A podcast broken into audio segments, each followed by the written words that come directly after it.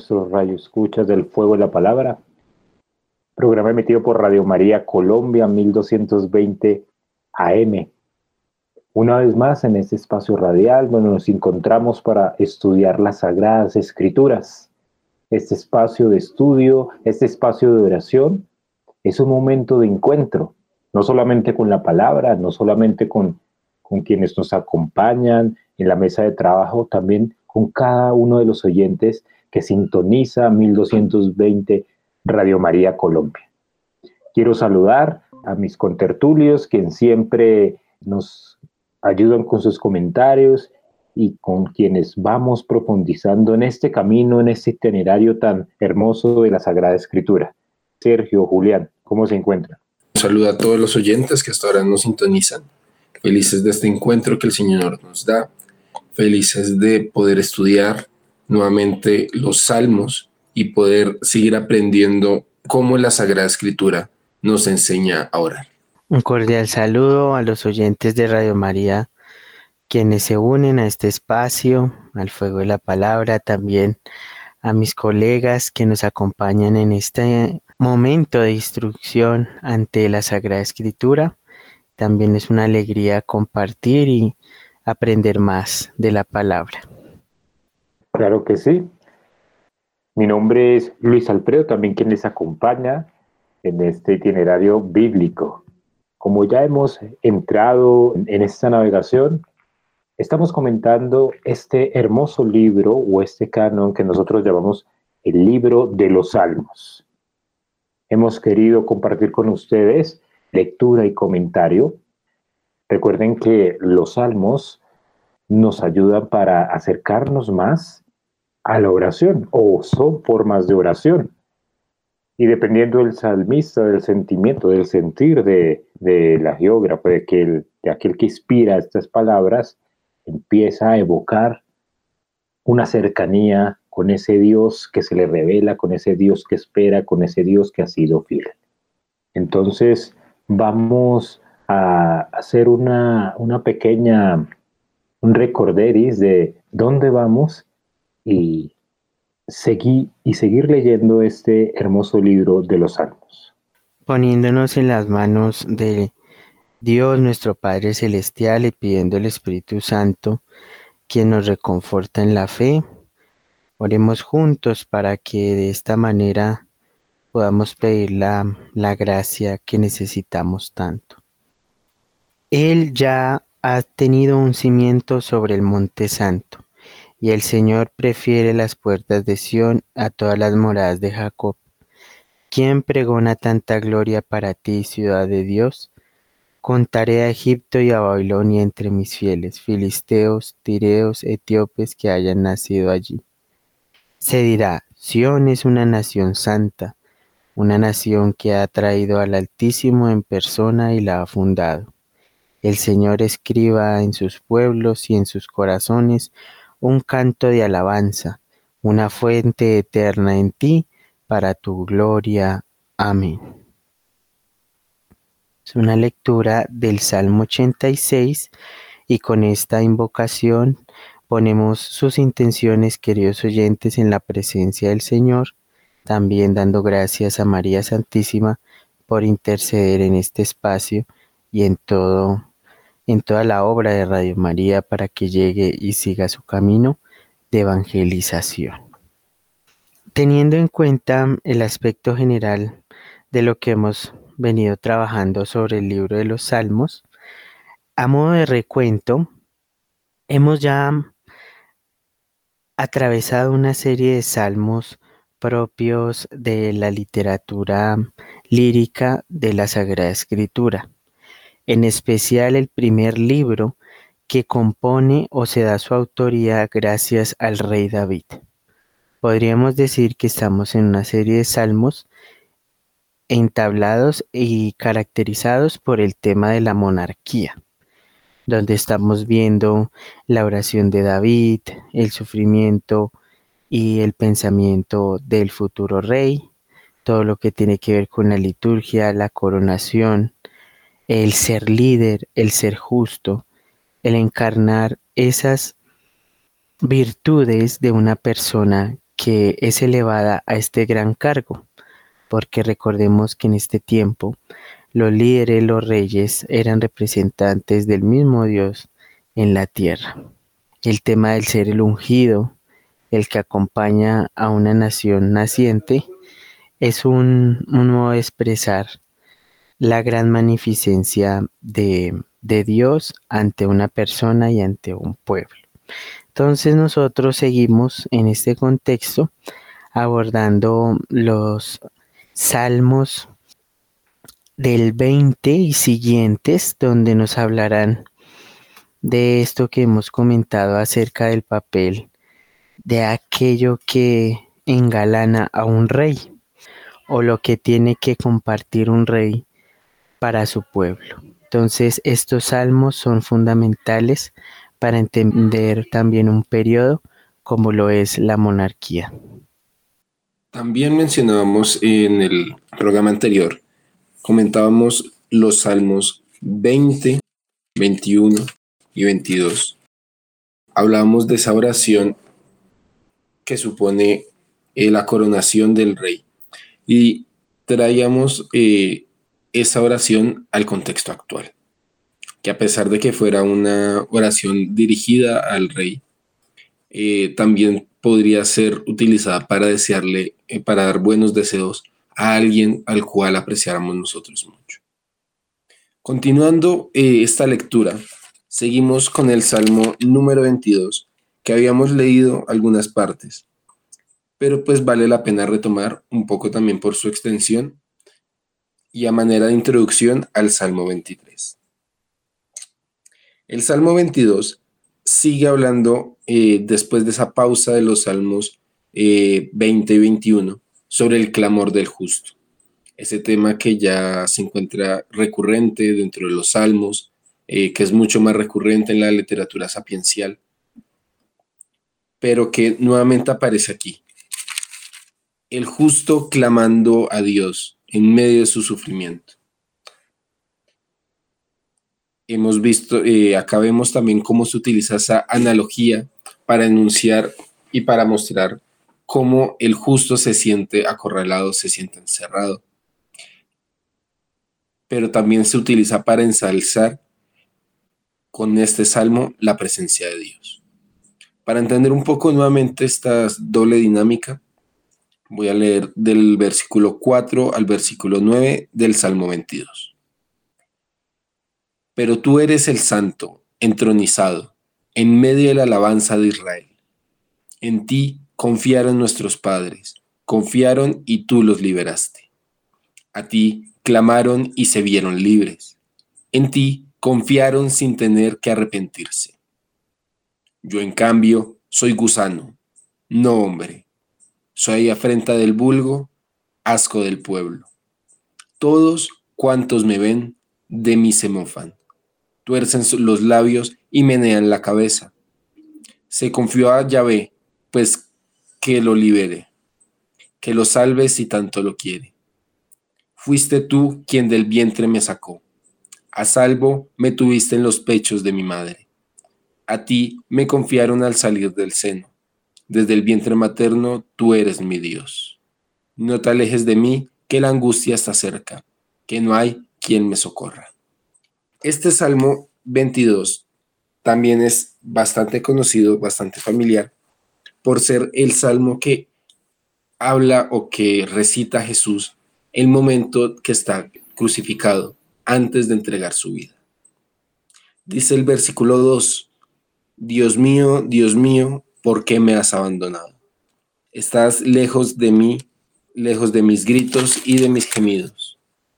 Clamo de día, Dios mío, y no respondes, también de noche, sin ahorrar palabras. Este salmo que utiliza el evangelista y pone en boca de, Jesús, si nos quedáramos solamente con el título, solamente con los primeros versículos, aparentemente pensaríamos que Jesús está eh, haciendo una queja a Dios.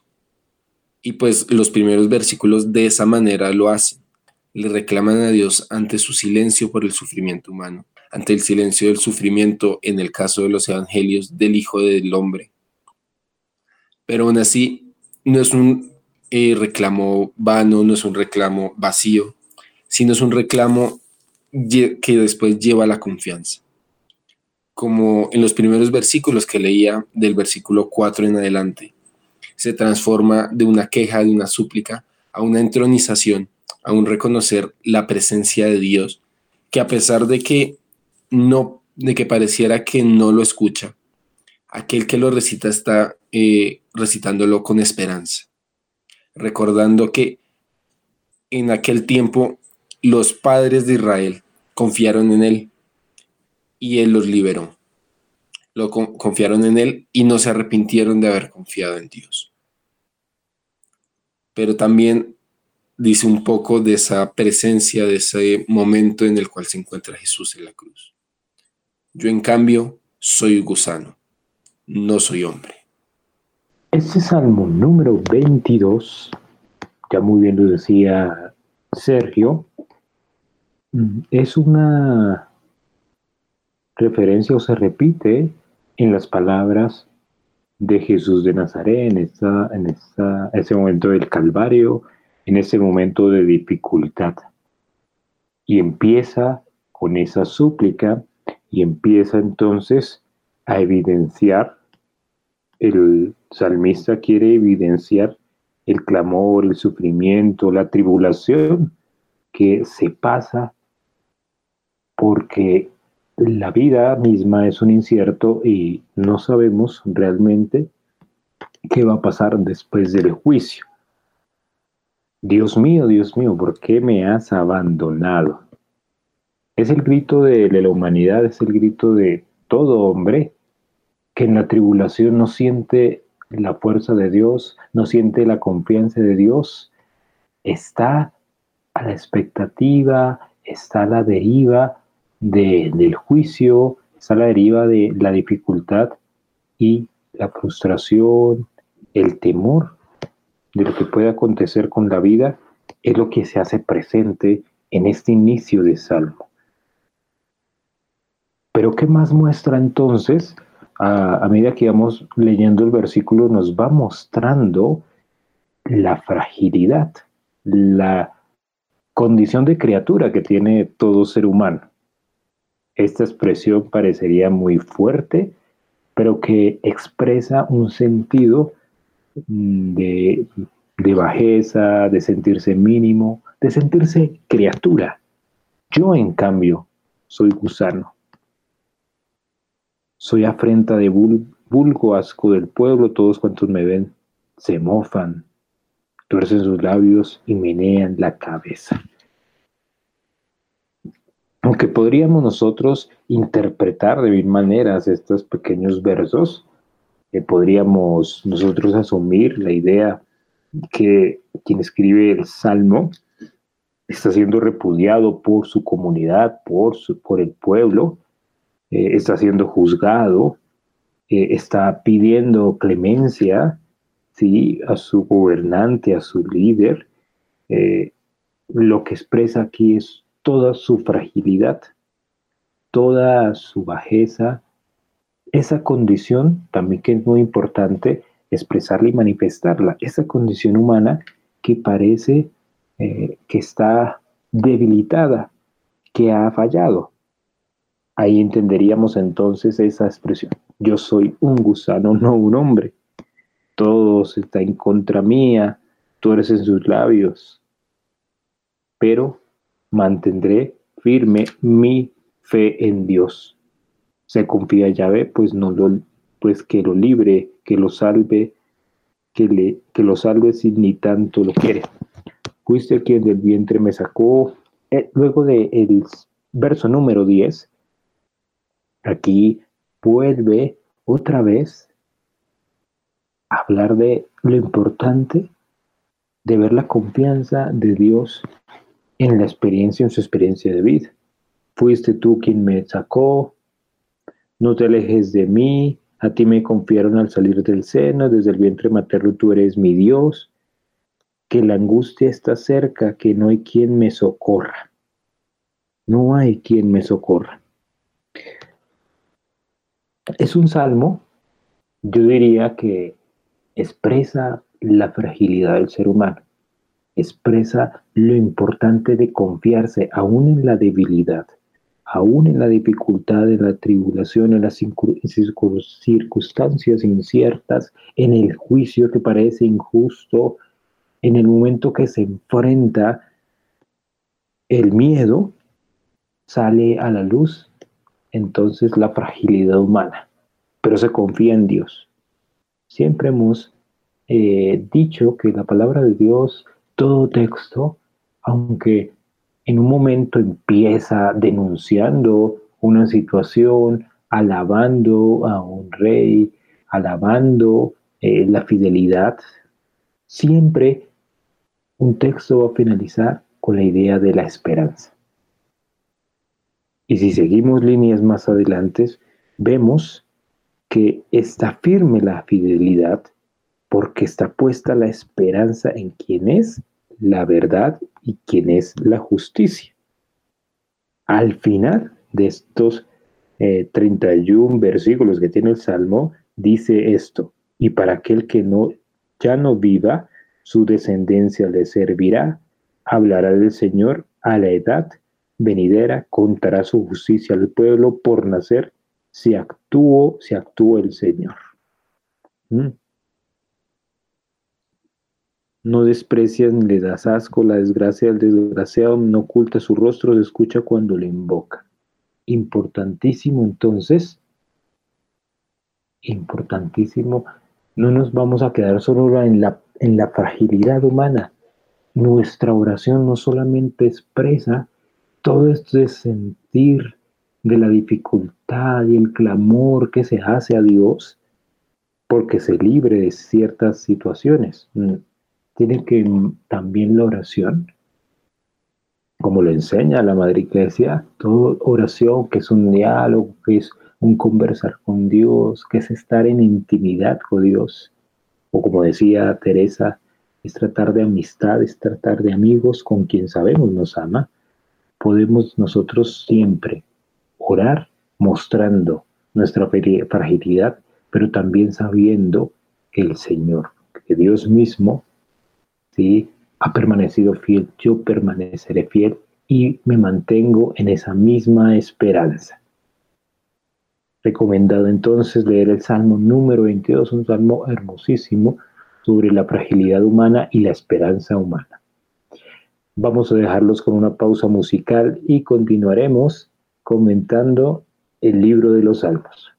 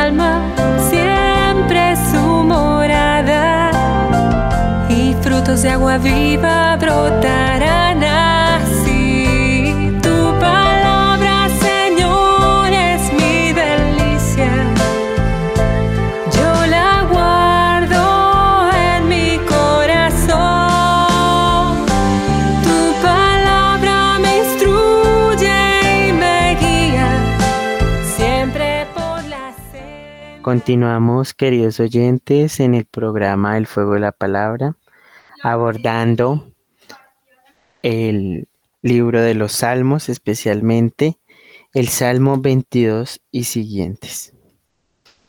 Hemos ya encontrado que dentro de la literatura sapiencial, como lo comentaba Sergio Luis Alfredo, también se expresan imágenes referentes a un estilo y una visión mesiánica. Ya empezamos a reconocer también eh, qué es lo que vivirá el Mesías. Y justamente el Salmo 22 es el Salmo del sufrimiento y la esperanza del justo. Es un salmo donde se evidencia todo lo que ha de pasar frente a la tribulación y a un juicio ante alguien que es un Mesías o tiene una visión escatológica del Mesías. Es por eso que el Salmo 22 y 23 eh, nos recuerdan el sentido también de la alabanza frente a lo que un líder también puede llegar a sufrir o a tener por consecuencias de su pueblo y sobre todo, más que una consecuencia ya sea negativa, es la entrega y la donación al servicio de los demás. Entonces, con el Salmo 22 podemos ver cuánta fortaleza ante el dolor, porque ya las mismas imágenes son de un lenguaje de, de gran sufrimiento y de dolor. Entonces, a partir de este sufrimiento y de esta de este calvario, podríamos decirlo, hay también una esperanza, una esperanza que yace en un renacer. Y para aquel que ya no viva, su descendencia le servirá. Hablará del Señor a la edad venidera, continuará su justicia al pueblo por nacer. Así actúa el Señor. Pues ante el que se postre, y los que duermen en la tierra, ante los que se humillaron y yacen bajo el polvo, para ellos también será el reino de los cielos, a quienes gobiernan los pueblos. Se acordarán volver al Señor todos los confines de la tierra, y se preservarán en la presencia de todos, en una familia, en un solo pueblo. Observamos en este salmo que ante tanta tribulación también hay un signo de la esperanza. El sentido de la escatología es un sentido también que habla del fin último, pero no solamente de algo que termina, sino también proyecta a una esperanza. Y es así como el Salmo 23, un, salmo muy conocido para nosotros, es un salmo que evidencia el tema de una tranquilidad, de un espacio propio para ese recogimiento. Y es titulado El buen pastor, Salmo de David. Yahvé es mi pastor, nada me falta, en verdes pastos me hace reposar. Me conduce ante fuentes tranquilas, allí reparo mis fuerzas, me guía por las cañadas seguras, haciendo honor a su nombre. Aunque fuese por el valle tenebroso, ningún mal temeré, pues tú vienes conmigo, tu vara y mi callado me sosiegan. Preparas ante mí una mesa, a la vista de mis enemigos perfumas mi cabeza, mi copa rebosa. Bondad y amor me acompañarán todos los días de mi vida, y habitaré en la casa del Señor un día sin fin. Es un salmo donde se observa toda una expresión, una imagen muy bella acerca del pastor. Dios mismo, quien ha guiado a un pueblo, también busca la tranquilidad de aquellos que lo siguen. Es una solicitud divina del justo que describe ante esta visión del pastor cómo sería ese sentir de acercarse a un Dios que es paz, que es remanso. Así también es una visión de un huésped que ofrece, como si fuera imagen de un banquete mesiánico, una expresión de una vida nueva, de un renacer nuevo. Y que para nosotros, ya con el Nuevo Testamento y la revelación en Cristo, se expresa como Jesús el buen pastor. Entonces este salmo que nosotros lo tenemos en la casa, que mm, estamos eh, en búsqueda de esa tranquilidad y de, esa, de ese reconfortarnos en la fe, es una expresión grande de el sentir, el sentirnos también, así como la oveja que es dócil ante su pastor. Y muy propiamente las imágenes que ahí aparecen, que es fuente de tranquilidad, que es reparo, que es guía, que lo acompaña ante las tinieblas o ante lo tenebroso, que vengan a mí, que me sosiegan, que tendrán una mesa preparada y que estarán a la vista de mis enemigos, pero que entre ellos no prevalecerán. El perfume y la copa, que son signos también de la alianza y de ese decoro o de ese ungimiento, del amor y la bondad que se expresa en la vida. Quien acompaña y está en la casa del Señor, estará todos los días de su vida sin fin. Es muy bonito este salmo que muchos de nosotros hemos recordado y tenemos muy presentes en nuestras casas, en, lugares, en cuadros, en pequeños retablos donde este salmo acompañado de otros está muy presente también en la vida propia de nuestra fe, en la vida cotidiana y que desde esta visión de este primer libro de los salmos, que son salmos propiamente davídicos, eh, vamos comprendiendo y vamos también asimilando su sentido a nuestra vida espiritual. Continuando con la lectura, con el estudio de este Salmo 23.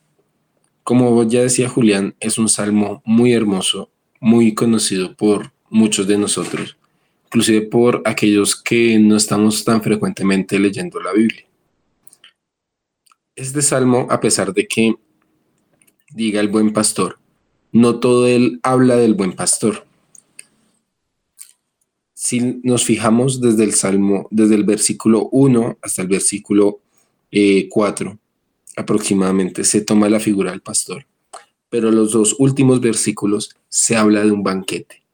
Se muestra a Dios como ese gran anfitrión que nos invita a su mesa. Igual como es un salmo tan eh, conocido, pero también tan corto, vale la pena eh, leerlo de completo de manera muy rápida. Yahvé es mi pastor, nada me falta. En verdes pastos me hace reposar. Me conduce a fuentes tranquilas. Allí reparo mis fuerzas. Me guía por cañadas seguras, haciendo honor a su nombre.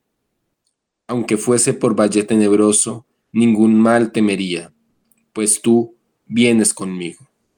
Tu vara y tu callado me sosiegan. Preparas ante mí una mesa, a la vista de mis enemigos. Perfumas mi cabeza, mi, mi copa rebosa. Bondad y amor me acompañarán todos los días de mi vida, y habitaré en la casa de Yahvé un sinfín de días. También para comprender eh, la importancia, la complejidad de este eh, salmo, vale la pena mencionar que la figura de pastor no es realmente la más eh, llamativa, no es justamente en el contexto de la sociedad de Israel la más importante. Acordémonos que, no solamente este salmo, sino que ya hay una amplia tradición dentro de las Sagradas Escrituras de aplicar, de llamar eh, a, Dios como el buen pastor. Algunos de esos ya hemos, los hemos tratado aquí, eh, como por ejemplo el profeta Isaías en el versículo 40, en el capítulo 40, perdón, el profeta Miqueas en el capítulo 7, o Eclesiastés en el capítulo 12, o el que eh, más estuvimos eh, tratando aquí en el fuego de la palabra, Jeremías. Y así cada pastor, cada figura de pastor nos va enriqueciendo esa eh, imagen de Dios. Pero toca recordar que el, señor, el pastor no es una figura mucho más interesante, no es justamente aquel que, eh, que, se, eh, que goza de más honor, sino inclusive es un puesto que no es tan deseado. Inclusive se coloca al hijo menor muchas veces el hijo que eh, menos importa dentro de la familia, por así decirlo, dentro de ese oficio. Tal como eh, sucede eh, con David. David, al ser el hijo menor, es el que se encuentra cuidando las ovejas. Asimismo, se habla de la oveja. La oveja es un objeto de propiedad, no es justamente un animal salvaje. Y por eso es que es un objeto valioso para el pastor. Es la razón de ser del pastor. Por eso es que las tiene que cuidar, las tiene que proteger. Buscando también en, ese contexto de Israel los mejores pastos para que sus ovejas puedan sobrevivir. Y también parte de ese cuidar, parte de recoger en su seno se complementa justamente con la otra parte del salmo, es decir, que el Señor está ahí ofreciendo su mesa, ofreciendo su hospitalidad para con todos nosotros, para recibirnos con amor, con bondad, para que habitemos en el seno del Padre. Con esto hemos llegado a nuestro segundo momento de la pausa musical. Quédense en sintonía de Radio María Colombia. El Señor es mi pastor. Con Él nada me falta. En verdes praderas. Él me hace recostar me conduce hacia fuentes tranquilas y repara mis fuerzas. Me guía por sendero justo. Por el honor de su nombre. El Señor es mi pastor.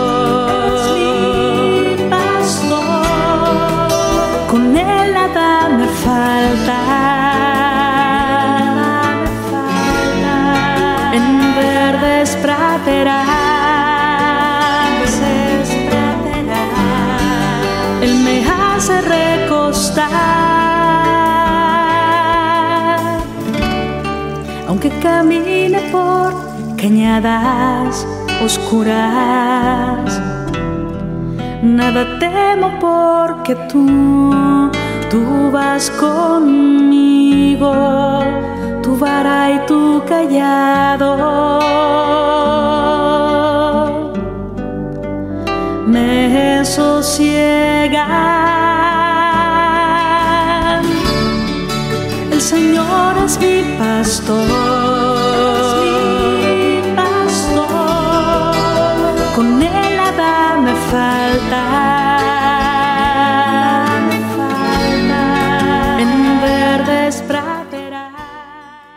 Continuamos la lectura de los salmos y meditando cada una de sus palabras, cada una de, de los sentimientos que hay aquí que habitan en la inspiración del salmista. A continuación el Salmo 24. Liturgia de entrada en el santuario.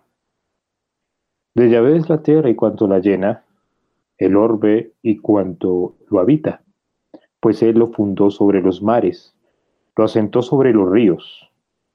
¿Quién subirá al monte de Yahvé? ¿Quién podrá estar en su monte, en su santo recinto? El de manos impías y puro cora, el de manos limpias y puro corazón, el que no suspira por los ídolos, ni jura con engaño. Ese logrará la bendición de Yahvé, el perdón de Dios, su Salvador. Esta es la generación que lo busca, la que acude a tu presencia, Dios de Jacob. Puertas alzad los dinteles, levantados antiguos portones, y que entre el Rey de la Gloria. ¿Quién es el Rey de la Gloria? Yahvé el fuerte, el valiente, Yahvé es valiente en la lucha. Puertas, alzad los dinteles, levantados antiguos portones, y que entre el Rey de la Gloria. ¿Quién es el Rey de la Gloria? Yahvé Sebaot. Ese es el Rey de la Gloria. Aquí encontramos un, sal, un salmo que eleva a Dios mismo como el Rey de la Gloria, el Rey de todo cuanto ha sido creado. Es interesante que en los primeros versos de este salmo nosotros podamos remitirnos a una de las bienaventuranzas que muestra los evangelios. Este de ¿quién podrá estar en su santo recinto? ¿Quién podrá estar con Dios? ¿Quién podrá ver a Dios? Dice la bienaventuranza los puros de corazón, los de manos limpias y el que no suspira por los ídolos. Podemos decir que encontraremos una exhortación en estos salmos. El que no suspira por los ídolos ni jura con engaño. Aquí con estos versos podríamos realizar toda una catequesis de los mandamientos de Dios. Podríamos remitirnos al Salmo número 23, 24 y empezar a ver cuáles son esos signos del cristiano, esos signos y mandatos para que el hombre vea a Dios, para que comparta su vida con Dios. Primero, reconocer a Dios como el hacedor del mundo y del universo. Saber que nosotros somos criaturas. Esta expresión sí que es hermosa. El orbe y cuanto lo habitan, pues Él, Él lo fundó sobre los mares y lo asentó sobre los ríos. Deci- diríamos entonces el primer mandamiento de la ley de Dios es amar a Dios sobre todas las cosas y su santo nombre, amar a Dios porque ha creado el mundo, amar a Dios porque nos ha hecho a su imagen y a su semejanza, amar a Dios porque el hacedor del mundo ha hecho cuanta hermosura podemos ver. ¿Quién subirá al monte santo? ¿Quién podrá estar en su santo recinto? ¿Quién podrá ser el justo que comparta la gloria eterna con Dios? Este, el de puro corazón. Y la pureza de corazón es que el que guarda fidelidad, total fidelidad con Dios. Luego afirma, ¿no? Salmista, el que no suspira por ídolos. Cuando nosotros estudiamos la historia del pueblo de Israel, toda la Sagrada eh, Escritura que remite a las vicisitudes del pueblo de Israel, el pecado que más se eleva, el pecado que siempre eh, defrauda ¿sí? la fe de ese pueblo, es la idolatría. Y es que es tan difícil guardar fidelidad al, al único Señor que existe, al único Señor hacedor del mundo. Y es muy difícil no engañar. Cuando se tiene diferentes ídolos, se engaña. Así lo sintetiza y lo expresa el salmista. ¿Quién podrá ser el justo que comparta la gloria eterna? Diríamos entonces el de manos limpias, el de puro corazón, el que no suspira por los ídolos ni jura en, con engaño. Ese logrará la bendición de Dios. Esforcémonos, pues, por lograr esa bendición, lograr ser puros de, corazón, dejar de lado a los ídolos, dejar de suspirar, anhelar, de, dejar de tentar, ir a las tentaciones, diríamos, lo, lo diríamos así. Buscar a Dios, buscar la presencia de Dios. Ese se recibirá entonces en la patria celestial al final de este salmo nos van contando o van, va expresando esta persona, este que ha guardado fidelidad, se encontrará entonces en la patria celestial con el Rey de la Gloria, preguntará quién es este Rey de la Gloria y vivirá eternamente con él. ¿Quién es el Rey de la Gloria? afirma el salmista, Yahvé, el fuerte, el valiente en la lucha. Ese es el que gobernará toda su creación. Un hermoso salmo con el que podríamos hacer una bella catequesis, ¿no? Salmo número 24. Voy a dejarlos con estas últimas palabras del salmista. Continuaremos comentando los siguientes versos que tiene este libro hermoso de los salmos, esta salmodia. ¿Quién subirá al monte de Yahvé? ¿Quién podrá estar en su santo recinto? El de manos limpias y puro corazón. Con esto, eh, queridos oyentes, hemos llegado al final de esta emisión del Fuego de la Palabra. Esperamos que hayan disfrutado de este espacio, que haya sido un momento de enriquecerse, un momento de acercarse a Dios. Y como siempre, la invitación es no se queden solamente con lo que nosotros decimos, acérquense por su cuenta a las Sagradas Escrituras, degústenla, saborenla, y qué mejor que en este momento, que es, es, septiembre, el mes de la Biblia. Pidamos al Espíritu Santo que nos ilumine y que nos acompañe en cada una de nuestras acciones, en cada uno de nuestros proyectos, y que la Virgen Santísima nos cuide y nos proteja y nos libre de todo mal y peligro.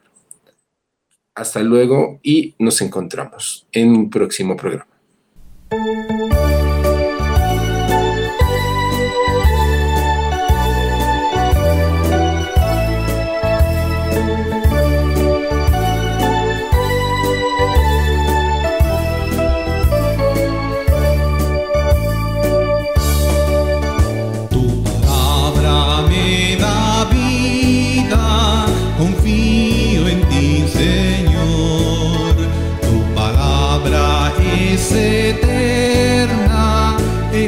ya esperaré. Eh. Dichoso el que con vida intachable camina en la ley del Señor. Dichoso el que guardando sus preceptos lo busca de todo corazón. Tu palabra me da vida, confío en ti, Señor. Eterna, en ella esperaré. Postrada en el polvo está mi alma, devuélveme la vida, tu palabra. Mi alma está llena de tristeza, consuélame Señor con tus promesas. Tu palabra me da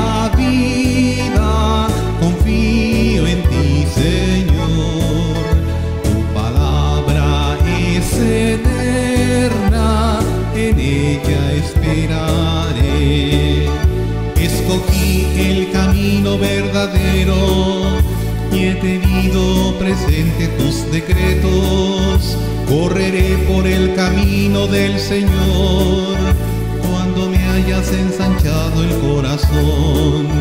Tu palabra me da vida,